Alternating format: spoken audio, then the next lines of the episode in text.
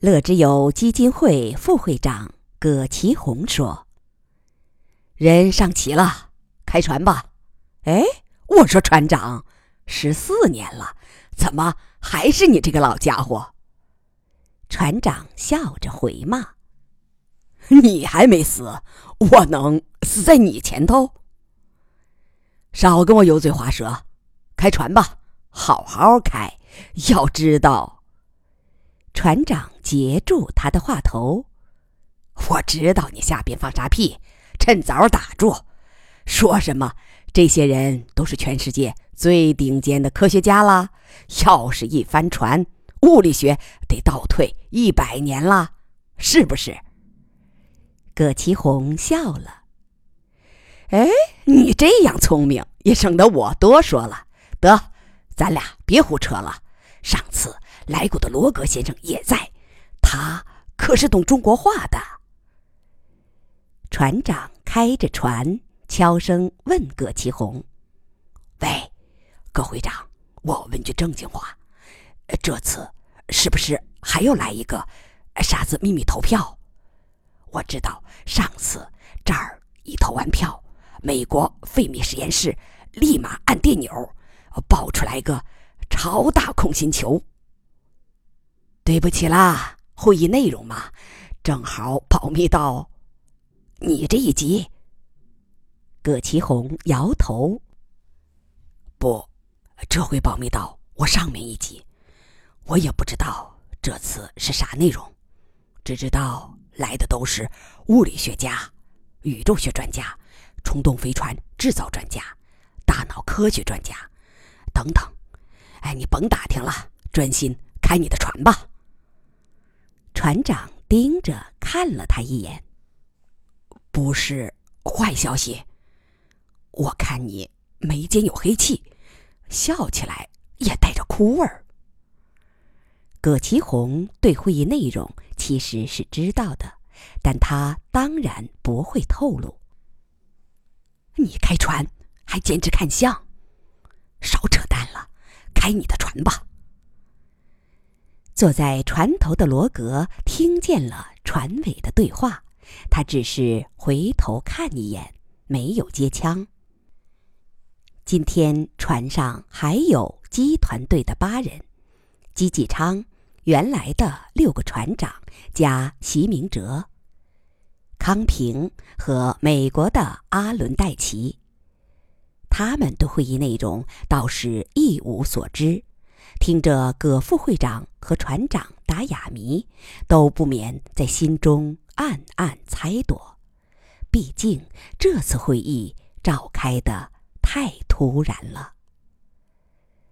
人蛋岛到了，岛上仍保持着当年的荒凉景象，也没有修码头，客人通过一个临时的木板栈桥上岛。这儿和岸上有着显著的差异，岸上那边已经遍布透明的球形建筑了，明亮的房屋远远看过去就像仙境。楚天乐、于乐水和姬仁瑞立在岸边迎接，等三十名代表全部上岸。于乐水说：“欢迎大家来到人蛋岛，有些人是故地重游。”但多数人是第一次来，开会之前，是不是先领你们参观一下？大家同意，于是葛其红领大家参观。楚、姬、于三人先去地下会议室等着。大家饶有兴致地瞻仰了那些半球形玻璃罩。残缺的蛋壳和地面上的光脚小脚印，仍旧凝固在时间中，比上次参观时又多凝固了十四年。二十五根石柱还在，只是上面的摄像头已经被拆除。罗格总觉得岸边似乎有一个白色的身影，正背着手抬头望天。当然，这是他的想象。抛里已经去世六年，那颗天才的脑瓜永远嵌在月眼上了。他们匆匆看一遍，就来到了地下室。地下室仍是摆着一圈草蒲团，草色已经干枯。当时编织草团的是天乐妈和柳叶。柳叶已经上天九年，而天乐妈也去世三年了。姬仁瑞主持会议，他神态苍凉，开门见山地说：“人类多灾多难呐。”虽然已经证明前一个灾难只是虚惊，但还有一个灾难在前边等着我们，他不大可能仍然只是虚惊。一会儿楚天乐将就此进行详细阐述，我们随后讨论应对办法。这个灾难怎么说呢？它是软性的，但也许比过去的硬性灾难。更为可怕，所以如果一时找不到可行的办法，各位与会者应发誓保密，以免造成剧烈的社会动荡。保密是无期限的，直到某次会议做出新的决定。大家同意吗？如有不同意做出这个承诺的，请现在退出会场。他依次看着众人，众人也依次点头。好，天乐，你开始吧。于是楚天乐开始讲起了即将到来的疏真空孤立波和对人类智商崩溃的担忧。他讲的很实在，既讲了自己的深切忧虑，也明白的说，这个灾变。是未经证实的，而且无法提前验证。屋内很静，只有他的语音转换器的金属声音在回荡。讲完后，会场静默了很长时间。娱乐水响，大家突然听到这样的噩耗，确实得努力琢磨一会儿才能消化。但他的想法不全对，与会人员中至少有四个人的沉默是因为别的原因。过了一会儿，罗格长叹一声：“谢谢你们召开这个会，楚先生，你所担忧的前景，我同样考虑到了，半年前就考虑到了。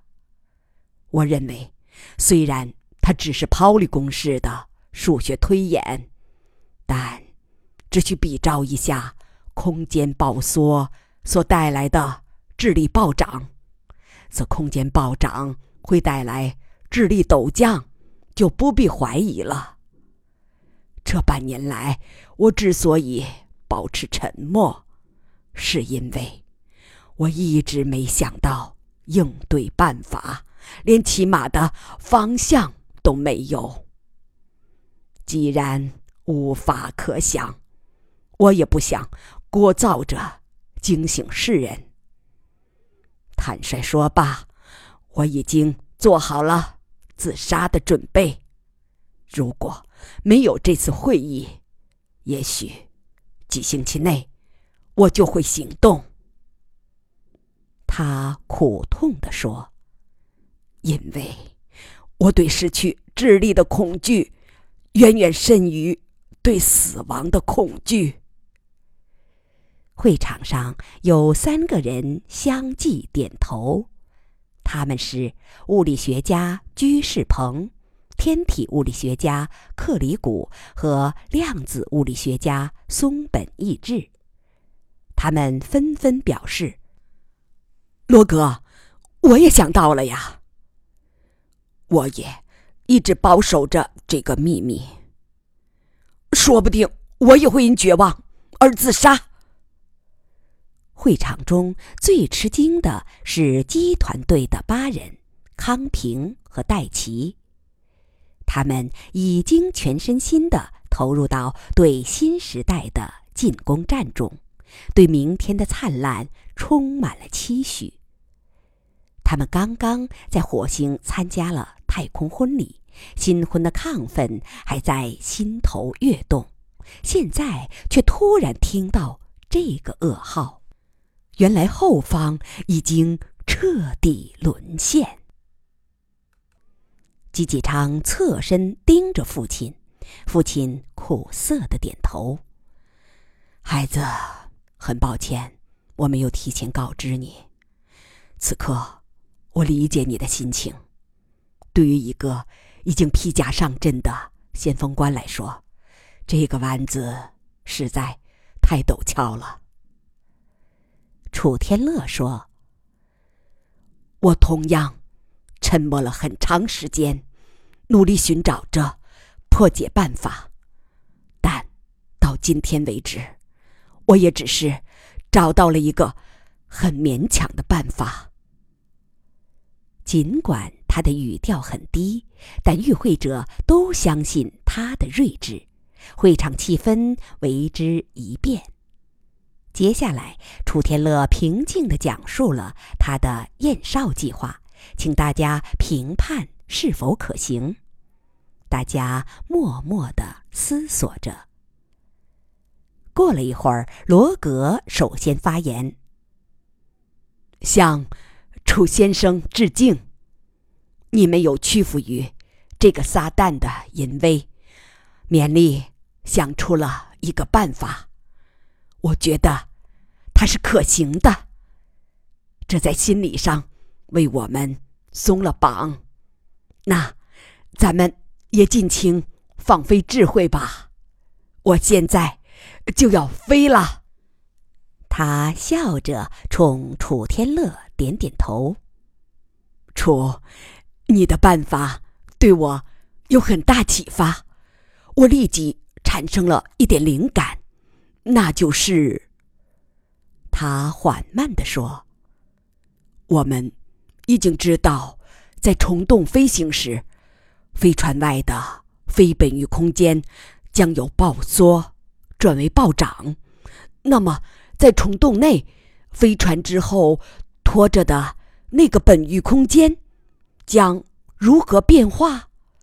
和非本域空间同步吗？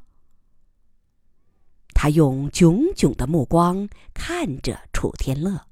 天乐明显一震，应声说：“这是非常有价值的疑问，请往下讲。”我觉得不会同步，没理由同步。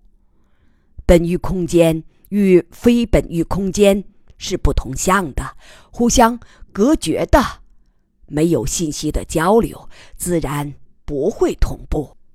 所以以。逻辑推理，它仍将保持原来的疏密状态。只要飞行不停止，状态就不会改变。这就像银行业的死期存款，你存入时的利率是多少，银行就一直以此来计息，不管此后利率是否有变化。一旦你取出再存，就要按新的利率标准了。楚天乐思索着，轻轻点头。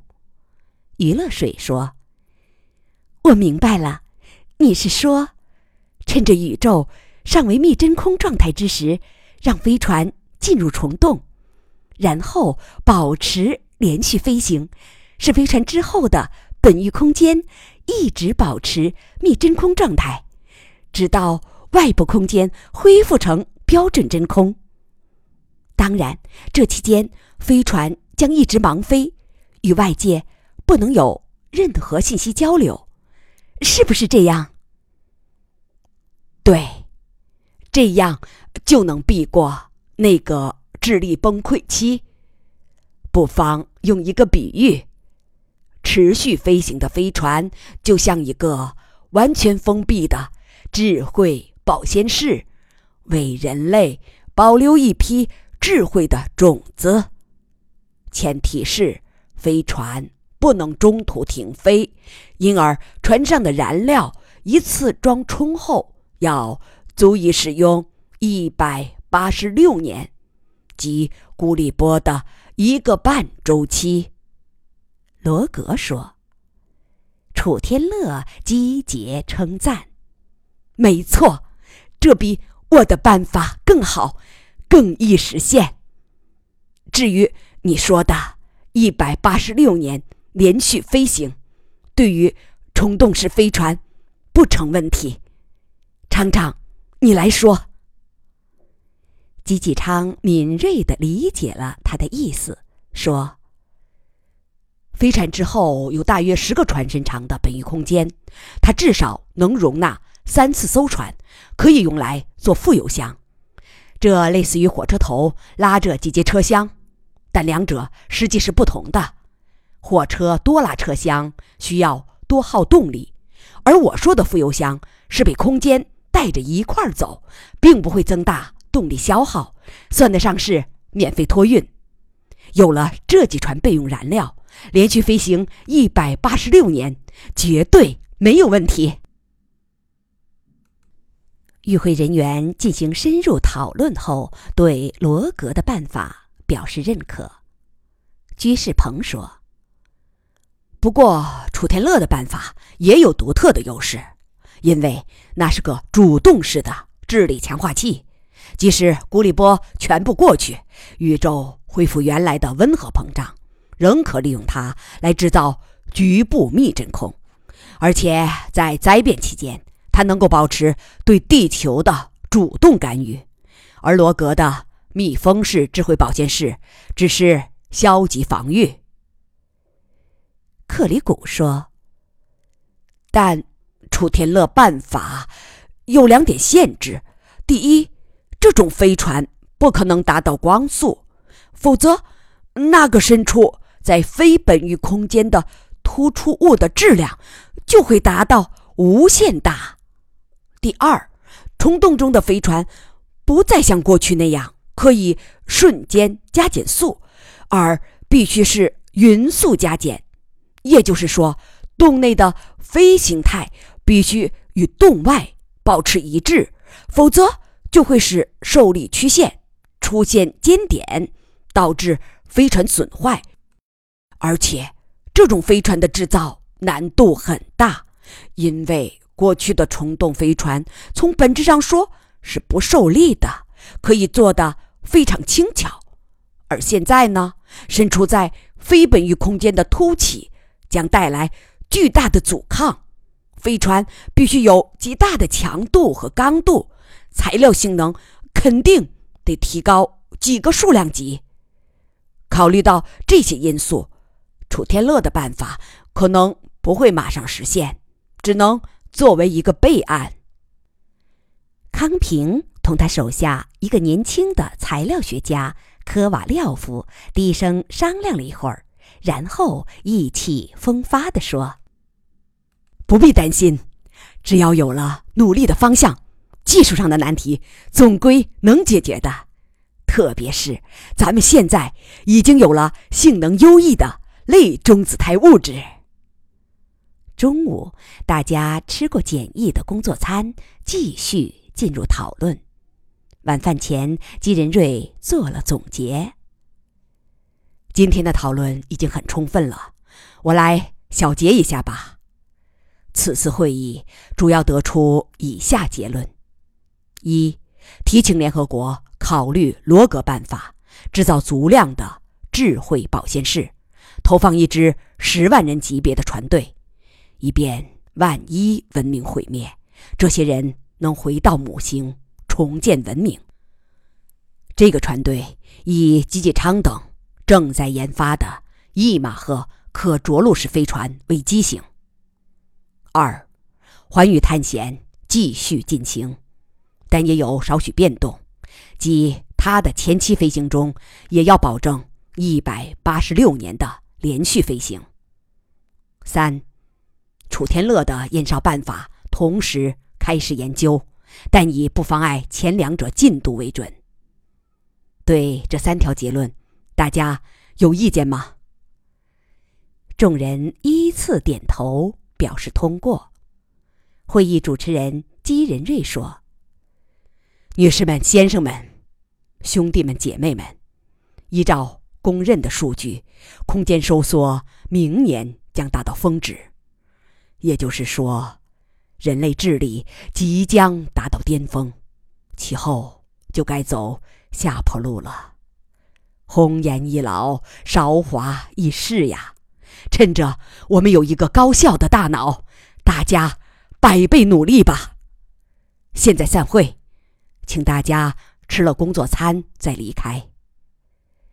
随后，工作人员开始为大家分发盒饭。这时，一位工作人员匆匆进来，交给姬仁瑞一张电话记录纸。姬仁瑞匆匆浏览一遍，抬起头，震惊地看着楚氏夫妇。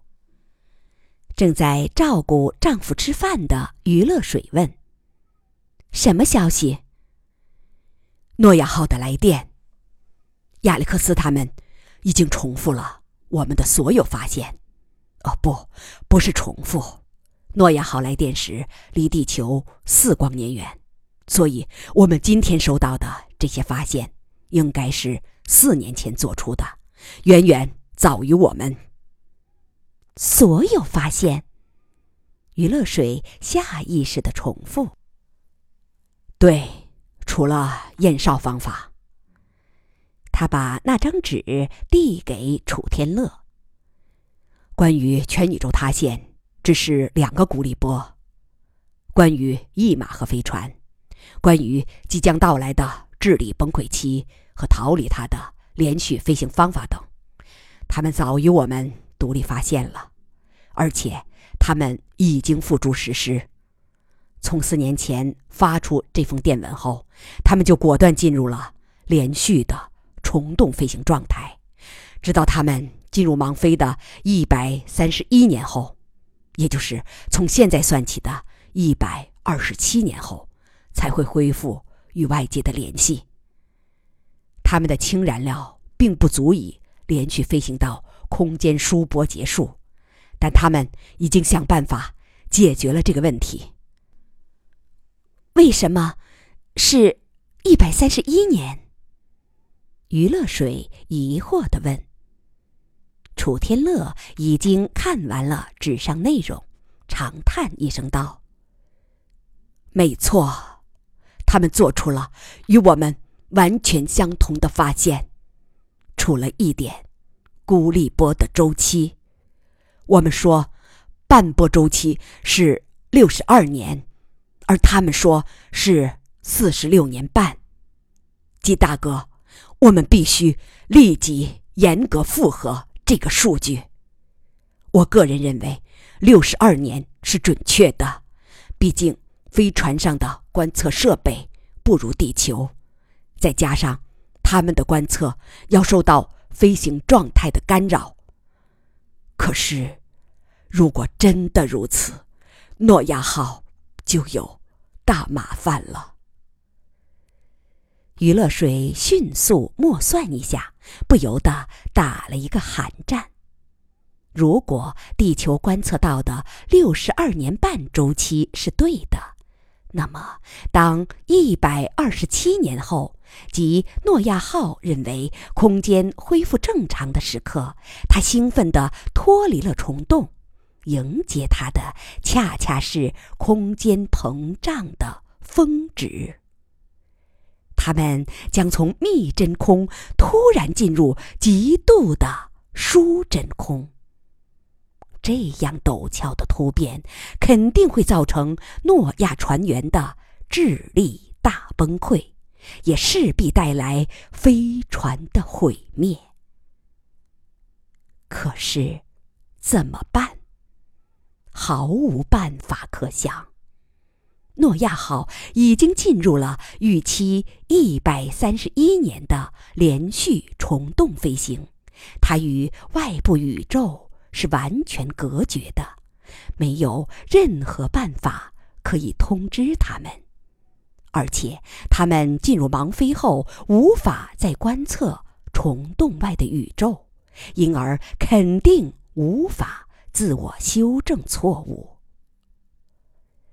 于乐水凄然地看着丈夫，丈夫拍拍她的手背说：“咱们立即着手对古里波周期的复合。乐水，不要绝望，总有办法可想的。”但他的话音中并没有多少信心。半个月后，复核结果出来了，地球观测到的六十二年半周期是对的，而诺亚号得出的四十六年半是错的。